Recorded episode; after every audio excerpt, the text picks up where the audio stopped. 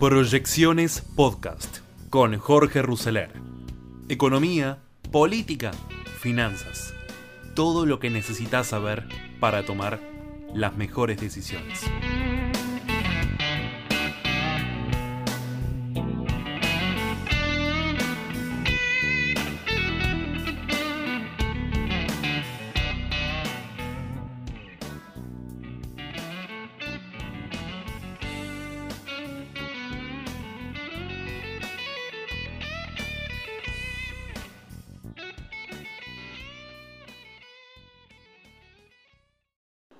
Bienvenidos a esta nueva edición de Proyecciones 2022.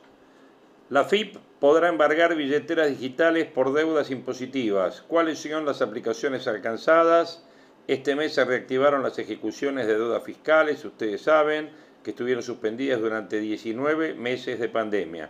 En este contexto, el organismo sumó a su procedimiento poner la lupa sobre cuentas virtuales. Ya hay 9.800 contribuyentes en la mira. Escuchamos el artículo de Pablo Wende en Infobae de hoy. La AFIP podrá embargar billeteras digitales por deudas impositivas. ¿Cuáles son las aplicaciones alcanzadas? Este mes se reactivaron las ejecuciones de deudas fiscales que estuvieron suspendidas durante 19 meses de pandemia. En ese contexto, el organismo sumó a su procedimiento poner la lupa sobre cuentas virtuales.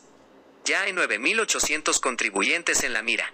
La Administración Federal de Ingresos Públicos, AFIP, incorporó a las billeteras virtuales al listado de activos sobre los cuales puede trabar embargos para cobrar las deudas impositivas acumuladas por contribuyentes morosos. La recomendación para los abogados del organismo data de noviembre pasado, pero como la mayor parte de los juicios de ejecución fiscal se mantuvieron suspendidos hasta el 31 de enero, esa posibilidad empieza a estar operativa. El organismo definió el procedimiento que seguirán sus funcionarios al momento de solicitar a la justicia un embargo sobre ese tipo de activos ante el avance de las billeteras digitales. La capacidad de AFIP de embargar activos de contribuyentes ya pesaba sobre distintos tipos de vehículos. El procedimiento del organismo permite trabar medidas cautelares sobre cuentas bancarias, créditos que el contribuyente tenga a su favor con terceros y bienes muebles o inmuebles registrables, entre otros. Ahora, se agregó la posibilidad de trabar embargos sobre cuentas digitales. El desarrollo de los medios electrónicos de pago y su extendido uso explica la decisión del organismo de incluir las cuentas digitales en el listado de activos pasibles de ser embargados para cobrar deudas, dijeron fuentes oficiales. Según detallaron, para determinar sobre qué cuenta solicitar la traba de embargos, la AFIP se abastece del régimen informativo que, como sucede con las entidades financieras, obliga a las empresas del sector a reportar información referida a las cuentas de sus clientes. En los hechos, sin embargo, los saldos en cuentas digitales no serán los primeros en ser buscados por el organismo recaudador. La normativa de la AFIP no establece un orden de prelación sobre qué activo se debe avanzar primero a la hora de solicitar la traba de un embargo para cobrar deudas. No obstante, la práctica muestra que las medidas comienzan con los activos más líquidos, como las cuentas bancarias. Cuando el saldo disponible es insuficiente o los contribuyentes no poseen ese tipo de colocaciones, se procede a solicitar embargos sobre otros activos, precisaron. La nueva estrategia de embargo ya está en marcha. La AFIP ya identificó un universo de 9.800 contribuyentes morosos para los que solicitará a la justicia que trabe embargos sobre sus billeteras virtuales. El organismo pretende asegurar así el cobro de unos 24 mil millones de dólares en impuestos adeudados por estos contribuyentes.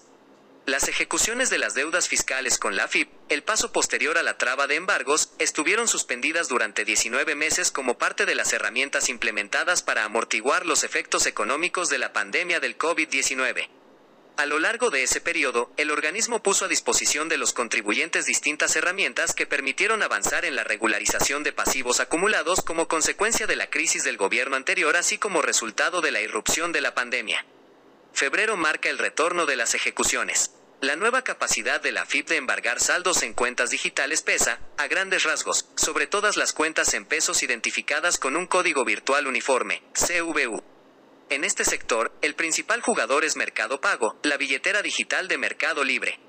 Según números de la consultora Now Securities, al tercer trimestre del año pasado los clientes de la empresa tenían 270 millones de dólares a la vista en la billetera más otros 325 millones de dólares colocados en Mercado Fondo. Pero abarca también a las más de 30 billeteras digitales que operan con pesos, como Vimo, Walla, Naranja X y otras. La AFIP entre sus facultades ya tenía la posibilidad de embargar todo tipo de activos, siempre y cuando la custodia de esos activos esté en una entidad basada en la Argentina. Eso te incluye la posibilidad de, llegado el caso, que se trabe embargo sobre tenencias financieras o hasta criptomonedas. La novedad apunta a que en el procedimiento se apunte a billeteras digitales por su crecimiento, pero eso no implica que el resto de los activos no estén sujetos a posibles embargos, dijo Sebastián Domínguez de SDC Asesores Tributarios. Seguir leyendo. La inflación no bajaría del 3.5% mensual al menos hasta el final del primer semestre incendios en Corrientes. El lamento de un pequeño productor que perdió el 70% de su campo por un fuego intencional la gran incógnita para los mercados. ¿Cuál será el ritmo de suba del dólar oficial en los próximos días? Bueno, como ustedes ven, el desarrollo de los medios electrónicos de pago y su extendido uso explica la decisión del organismo de la FIP de incluir las cuentas digitales en el listado de activos pasibles de ser embargados. O sea, prácticamente no se nos escapa absolutamente nada, ¿no? Parece que no por lo menos las cuentas que están en la Argentina. Hablando de mercados, vamos a ver qué pasa con el dólar, qué pasa con la brecha, las expectativas del mercado respecto al acuerdo con el fondo. ¿Qué dice Infobae hoy? Dólar hoy. La cotización libre sube a 216 dólares y la brecha cambiaria llega a 104%. La divisa gana un peso en el mercado marginal y anota un alza de 3.8% en lo que va de 2022. El dólar libre es ofrecido este miércoles a 216 dólares para la venta, con ganancia de un peso en el circuito paralelo, y con un incremento acumulado de 42.1% en el último año, desde los 152 dólares del 9 de febrero del 2021. En lo que va de 2022, la divisa en el mercado paralelo sube 8 pesos o 3.8%, otra vez por debajo de la inflación. Y desde que el presidente Alberto Fernández anunció un entendimiento con el fondo el retroceso del Blue fue de 6.50 pesos o 2.9%. En el mercado mayorista el dólar es ofrecido a 105 dólares y 93 centavos, unos 11 centavos arriba del cierre anterior, con una brecha cambiaria de 103.9% respecto del Blue. Pedro Ciaba Serrate, Head of Research de Portfolio Personal Inversiones, afirmó que la demanda estacional hace lo suyo, a lo que se suma el exceso de pesos producto de la asistencia monetaria récord de los últimos meses, lo que ha tenido un impacto notable en los precios y, consecuentemente, en la brecha cambiaria, y que es por eso que ganaron los activos atados a la inflación, ya que finalmente se logró evitar una fuerte aceleración del crawling peg y no se vio ningún salto abrupto del tipo de cambio. Después del entendimiento con el FMI con un nivel de reservas netas del Banco Central hundiéndose a niveles mínimos no vistos desde 2016, Guzmán intenta convencer al mercado de que no habrá devaluación. Pero la realidad es que hay mucha incertidumbre y nadie sabe hasta dónde se puede acelerar el crawling peg, acotó Ciaba Cerrate. El economista Gustavo Ver indicó que renovados indicios de aceleración del crawling, PEC podrían sumarse a una próxima nueva suba en las tasas en busca de ofrecer rendimientos reales positivos, una estrategia conjunta que buscaría ir achicando la elevada brecha actual. Dichas señales continúan despertando una etapa de mayor calma en los dólares financieros, que siguen aflojando ante la expectativa de que podría ir cerrándose la brecha, y así que se estaría abriendo espacio a arbitrajes tácticos a favor de instrumentos CER y dólar, link, agregó el titular del estudio BER. El Banco Central sostiene a su favor un saldo de unos 4 millones de dólares estadounidenses por su intervención contado en febrero, según estimaciones privadas, aunque en el recorrido de 2022 mantiene un saldo neto vendedor por unos 130 millones de dólares. Las reservas internacionales aumentaron el martes en 7 millones de dólares estadounidenses y terminaron ubicándose en 37.219 millones de dólares. El Ministerio de Economía realizará este jueves la tercera licitación de deuda en pesos del año, en la que tratará de captar unos 20 mil millones de dólares para refinanciar vencimientos. La Secretaría de Finanzas colocará una LLITE de corto plazo, exclusivas para fondos comunes de inversión, dos LEDs con vencimientos en mayo y julio y una LESER a octubre de 2022. Se trata de la emisión de la letra de liquidez en pesos, LLITE, con vencimiento el 2 de marzo de 2022, a un precio de 984 dólares y 68 centavos por cada mil nominales, por un monto mínimo nominal de 5 mil millones de pesos. Por otro lado, se reabrirá la emisión de la letra del Tesoro en pesos a descuento, LEDE, con vencimiento el 31 de mayo, S31Y2, sin precio determinado, por un monto mínimo nominal de 5 mil millones de dólares. Adicionalmente, se reabrirá la emisión la ley de convencimiento el 29 de julio, S29L2, sin precio determinado, por un monto mínimo nominal de 5 mil millones de pesos. Asimismo, se reabrirá la emisión de la letra en pesos ajustada por CER, LESER, con vencimiento el 21 de octubre de 2023, X2102, sin precio determinado, por un monto mínimo nominal de 5 mil millones de dólares. Estos tres instrumentos a licitar integrarán el programa de creadores de mercado. Seguir leyendo.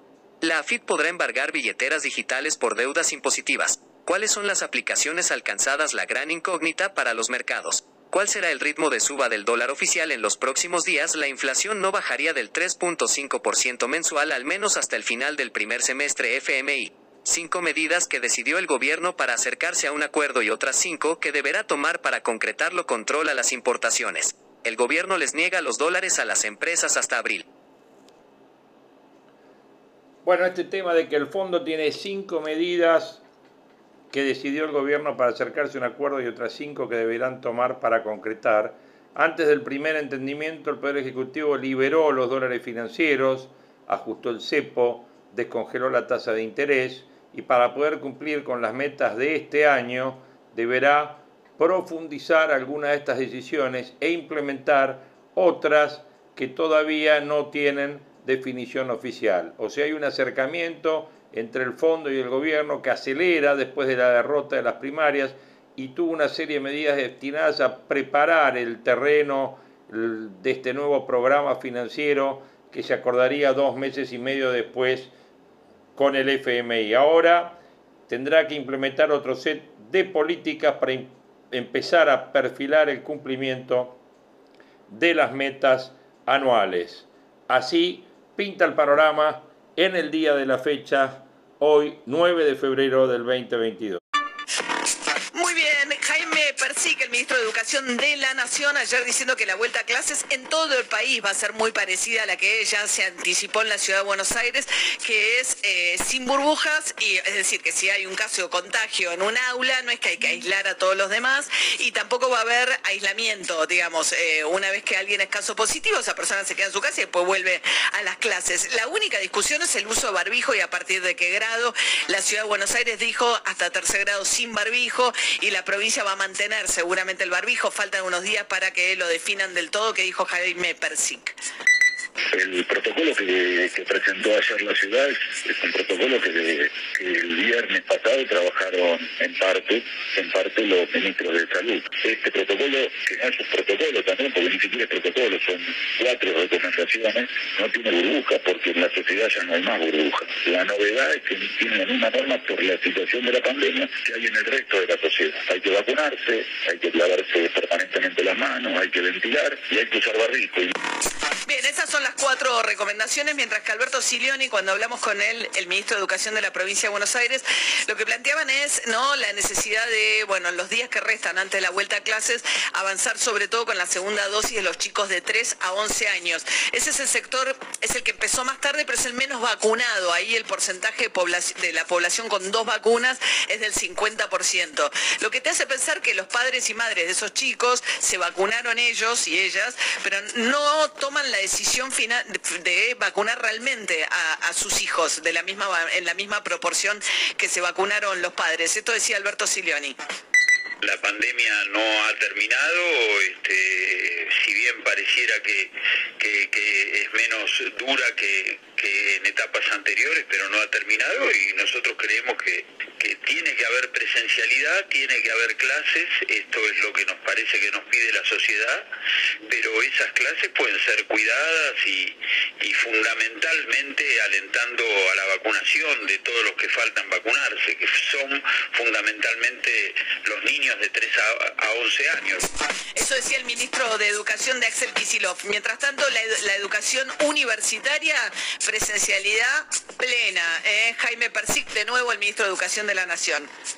En la universidad es presencialidad plena, porque además los planes de estudio son de presencialidad. Entonces hay vacunación muy importante en la universidad, en los profesores, en los no docentes, en los estudiantes, hay ventilación, hay uso de, barbijo, hay distancia social, pero hay muchos, eh, la mayoría de los planes de estudio de la universidad, le diría marzo del, 2020, el 93% de la oferta académica de la Universidad Argentina era presencial. De eso se tiene que cumplir porque esa es la norma. La excepcionalidad terminó, lo que hay es una norma.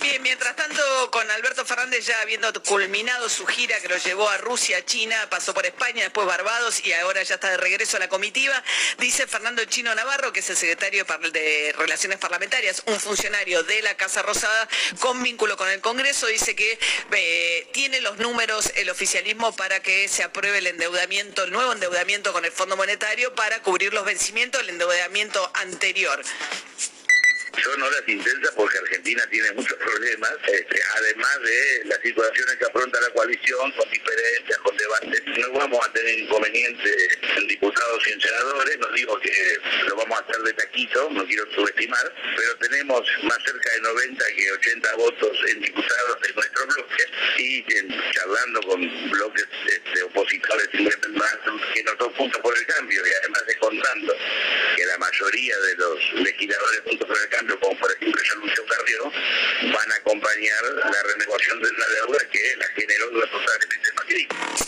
Bien, eso decía, eh, su poroteo está contando los eh, diputados de los gobernadores, ¿no? Porque dice, bueno, eh, dejando de lado a Juntos por el Cambio, ¿no? sumar los que responden a Schiaretti, ¿no? Bueno, si suman los que responden a Schiaretti está sumando mal, porque los que responden a Schiaretti ya dijeron que se van a abstener. Este, Schiaretti y, y, Perotti y Santa Fe están calientes por que la ciudad de Buenos Aires y el área metropolitana, Kisilov también se llevan gran parte de los subsidios al transporte. Bueno, por eso citaron a la, ciudad a una reunión, básicamente quieren que la ciudad se pelee con Schiaretti, no con la nación lo van a sentar y le van a decir, mira, esta es la expresión de los gobernadores, los gobernadores de Santa Fe, el gobernador de Santa Fe, el gobernador de Córdoba está pidiendo bajar los subsidios acá, tienen razón, veamos cómo hacemos esto. Claro, el pasaje 18 pesos en el área metropolitana versus 59 pesos eh, en, Santa Fe o Córdoba, ¿no? Claro, pero volviendo a los números, no son tan así como... Está un poco optimista Navarro. Bueno, va a haber una reunión, dicen, ¿no? Entre Alberto Fernández y Cristina Fernández Kirchner. Mm. Igual no les gusta publicitarlas, mucho menos a Cristina uno de los focos de conflicto grande fue que habían tenido una reunión que supuestamente iba a ser privada, se filtró aquella reunión eh, en Infobae y eso despertó la furia de Cristina Kirchner. Sí, bueno, eh, se anticipó un poco la vuelta de Alberto Fernández de la gira que estaba realizando y tiene que ver con esto, con que se está preparando una reunión entre Cristina Fernández de Kirchner y Alberto Fernández. Hay que ver si eh, se resuelve esta semana el encuentro.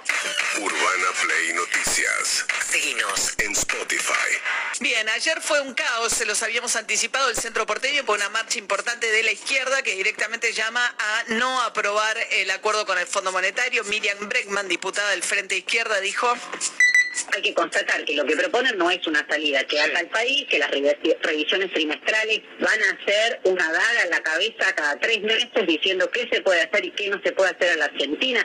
Esa salida ya se intentó y ya terminó muy mal y ya terminó en hiperinflación y ya terminó en desocupación y ya terminó con un pueblo pagando el ajuste. Entonces lo que nosotros decimos es que hay que tomar la calle, que hay que salir a la calle, que hay que manifestarse y que nos tenemos que organizar ampliamente para mostrar que hay otra salida que no es el sometimiento, que que discutir las condiciones que nos han traído hasta acá. Bien, hacia fin de marzo hay un vencimiento con el Fondo Monetario Internacional que va a empezar a funcionar ahora como la cuenta regresiva, porque el Banco Central no le puede pagar el vencimiento de marzo, que son tres mil y pico de millones de dólares. 3.200 millones de dólares. 3.200 millones de dólares que el Banco Central no tiene, por más que ahora está liquidando una cosecha de trigo, está subiendo el precio de la soja y algunos dólares más de lo que pensaba tener en febrero le están entrando al Banco Central, pero no tiene la plata para pagar eso, con lo cual o acuerda, o sea, tiene que resolver, ahora sí, digo, con esta dilación permanente que tiene Alberto Fernández y la dinámica propia del frente de todos, ya eh, tiene... No hay margen, ¿no? hay más margen. Tiene la cuenta regresiva hacia el vencimiento del 26 de marzo, creo ¿no? Eh, mientras tanto, Telma Fardín, actriz, contó en sus redes sociales un giro inesperado de la causa que parecía avanzar en su denuncia contra eh, Juan por abuso cuando ella trabajaba con él en Patito Feo, en una gira en Nicaragua Nicaragua, toda la historia que ustedes conocen, parecía un juicio que iba a tener unas características muy particulares, porque habiéndose fugado D'Artés, que es ciudadano brasileño también a Brasil, parecía que iba a lograr de esa manera la impunidad. Finalmente Nicaragua le pide a Brasil que haga el juicio, arranca el juicio en Brasil, testimonia a Telma Fardín y ¿qué pasó ahora? Bueno, una instancia superior en Brasil dijo, no, a nosotros no nos toca juzgar esto, esto contaba Telma Fardín. Hoy un tribunal superior de Brasil decidió volver a cero el juicio que ya estaba prácticamente sobre el final contra Juan D'Artés y que se suspende no por irregularidades, sino porque ahora un tribunal dice que no hay jurisdicción. Un montón de tecnicismos insoportables, injustos, injustos que una víctima tenga que saber de tantos tecnicismos. Todo lo que hice entonces fue para nada, para que hoy tres tipos digan, no, no hay jurisdicción, cuando ya se habían expedido, cuando un juez ya se había expedido sobre el tema. Nos piden que vayamos a la justicia y la justicia dice esta barbaridad. Es una aberración. Si en un caso como el mío pasa esto, ¿qué queda para el resto de las mujeres que deciden ir a la justicia? Pero vamos a seguir insistiendo en que la justicia escuche. No se termina acá, estoy cansada, pero no estoy vencida. Urbana Play. Noticias.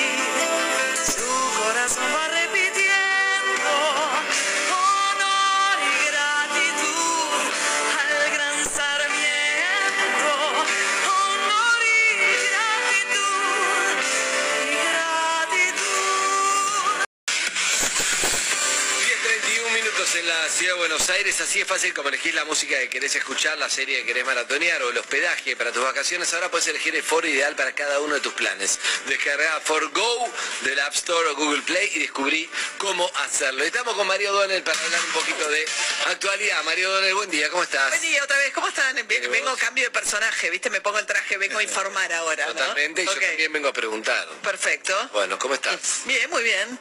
¿Cómo está tu vida, amor? No, nada que ver, Ah, no preguntaba. Eh, María, quiero saber esto. Eh, bueno, seguimos viendo un poco con estos momentos claves. Te escuchaba hoy a la mañana esto de eh, un poco la, la mitad de la oposición no quiere saber nada y quiere oponerse y otra mitad dice, che, en esto, porque además viene de ahí. Está acuerdo que hay que hacer de la deuda de Macri, pero Macri dice, no, no hay que acordar. Es rarísimo eso también. Es muy raro. Ahora lo que está pasando es que, bueno, Alberto Fernández ya terminó la gira, volvió a Barbados y empieza un proceso en el que ya... ¿Qué fue hacer a Barbados? Perdón que te... Bueno, él es presidente, viste que lo eligieron presidente de la CELAC. CELAC es un organismo que reúne a todos los países de... eh, Caribe y no sé qué. Claro, pero incluye el Caribe, Centroamérica, el Caribe y Sudamérica. Pero entonces los del Caribe están desesperados con el tema del cambio climático.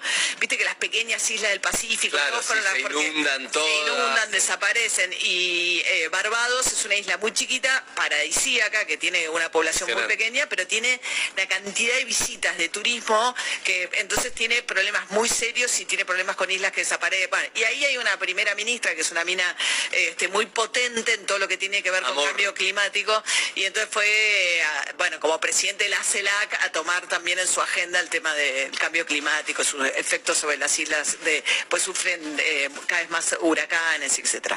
Bueno, nos queda un poco lejos, pero eso es por lo que fue Alberto Fernández, como si no tuviese suficiente en agenda con lo que pasa en Argentina. Bien, y en Argentina. Eh, pero en Argentina lo que te decía es que ahora ya hay una cuenta regresiva ineludible. O sea, hay algo del gobierno de Alberto Fernández que muchas veces es tipo, eh, dale, tanto buscar equilibrio, tanto mirar para acá, para allá, está bien, tenés una coalición, qué sé yo, pero posterga, posterga, posterga, posterga, posterga. Bueno, se acabó ese margen porque ya no hay más reservas en el Banco Central para pagar el... O hay, ¿no? No, no el- hay un próximo vencimiento ahora el 26 de marzo este, de 3 mil millones de dólares, no hay más. No hay más. Que No. si el fondo no te, no te da el mismo, te la da el parte, mismo, pero no tenemos no. para pagar. Tenés, porque las reservas son, digamos, tenés reservas, pero lo que se llaman de libre disponibilidad. Aparte de las reservas del Banco Central son garantía de los depósitos en dólares que tienen los, Para que no pase los lo que nos bancos, para que no pase lo que pasó en el 2001. Tenés lingotes de oro, o sea, no es que, eh, que tiene cero reserva, pero sí. El cash. Claro, el cash, viste la caja chica del día a día, bueno, esa no la tiene, no puede pagar más. Una vez hice una nota en el Banco Central hace mucho tiempo y vi los lingotes de oro. ¿La viste los lingotes Sí. de oro? Bueno, no tiene esa disponibilidad de, de ese pago, con lo cual en las próximas tres semanas lo tiene que resolver sí o sí en el Congreso, si, con la determinación que tiene Alberto Fernández de que sacó un buen acuerdo, a pesar de que Máximo Kirchner y Cristina Kirchner creen que no sacó un buen acuerdo. Igual le, le, le duele más la oposición de Máximo Cristina que la de Macri. No, claro, bueno, es un problema. Si vos tenés a tus propios aliados gobierno saliendo a decir, no solamente me bajo de ser jefe del bloque, sino este es un mal acuerdo. Hay una parte del texto Es máximo que es terrible, que es, no solo no estoy de acuerdo en cómo se llevó adelante la negociación, mucho menos con el resultado. Pero eso se habla antes y entonces hay una charla de Máximo y, y Fernández en el sentido de decir, che, no te voy a apoyar si lo haces el acuerdo, che, pero no nos queda otra y en el momento decís, yo lo hago igual, ok, ¿entendés? Bueno, hay un desgaste. Esa charla tiene que haber estado o no. Hay un desgaste, hay equívocos, hay malentendidos, hay desconfianzas que se empiezan, porque por ejemplo decía, bueno, vos me prometiste una cosa, Guzmán me dijo que las cosas eran de tal manera, al final no estaba esto, pero si esto estaba conversado. Cuando crece mucho el descontento, la desconfianza y qué sé yo, es, empiezan también una cadena de malos entendidos, no dijo, no fue frontal, no me contó todo, entonces eh, hay un poco también mucho desgaste personal ahí y desacuerdo muy profundo político. Eh, entonces, bueno, ahora eh, Alberto Fernández tiene que juntar los votos. Si no van a estar los de la cámpora, que hay que ver si se abstienen, si dan Si quórum. no dan llegan los votos, ¿qué pasa? Entras en default con eh, los organismos internacionales y ahí se te caen en cascada todos los créditos que puedas tener. Ahí sería terrible porque para eso no hubieras acordado que es lo que quería, por lo menos estaban unidos con Máximo y Cristina. Bueno, ¿para qué estuviste dos años pagando? Porque Argentina todo este tiempo estuvo Claro, pagando los vencimientos. Te hubieras quedado con eso, claro. Te hubieses quedado con esa plata, con los O sea, derechos. tiene que llegar, pero depende de House of Cards, depende de... Sí, él podría sacar un decreto. Es una obligación que se autoimpuso Alberto Fernández. Ah, hacerlo Alberto por Fer- Congreso. Por Alberto Fernández dijo, como el endeudamiento de Macri vino de la noche a la mañana y no se discutió en el Congreso, nunca más eso. Entonces, hay una ley que promovió Alberto Fernández que cada vez que un presidente vaya a endeudarse está obligado a ir al Congreso. Entonces, no es que técnicamente lo que va a mandar al Congreso es el nuevo acuerdo con el fondo, sino la autorización para este nuevo endeudamiento, porque el fondo no te refinancia tus deudas, nos va a dar un crédito para que paguemos los vencimientos del crédito anterior, ¿entendés? Y entonces, durante cuatro años y medio no tenés vencimientos netos y te empezás Que a... tenés que ver cómo creces en esos cuatro años y medio, porque si no, te es estirar el problema y va a ser peor todavía. Claro, bueno, si Lo que tenés que resolver en cuatro años es crecer, bajar la inflación para poder pagar esto en cuatro años y estar bien. Sí, que, y que el peso gane un poco más de valor, porque el, vos lo que tenés que juntar es dólares también, y con la moneda tan devaluada te cuesta mucho también juntar dólares, porque es una deuda en moneda extranjera. Entonces, bueno, ahora el 26 de febrero, Argenti- o sea, ahora las próximas semanas, esa suerte o verdad. Eh, hay que ver finalmente qué, eh, qué hace la cámpora, si se abstiene o si vota en contra, pero sobre todo dónde junta los votos que le faltan, porque ahora Bien. tiene 80, 90 y necesita 125, según cuánto se está Y Y, le- y lo que prometés para tenerlos, pero ¿no se puede especificar la deuda del fondo? De fondo te mando pesos Te en mando lugar de. pesos.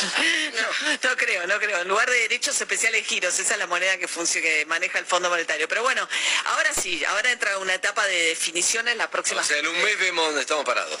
Y sí, esto ya no se ya no se estira más. Eh, así que bueno. Gracias, Maridona. Pero por favor. Hasta luego. Hasta luego. Gracias a vos. Hasta- Hablemos, que no se Chau, chau, que no se. Perros de la calle.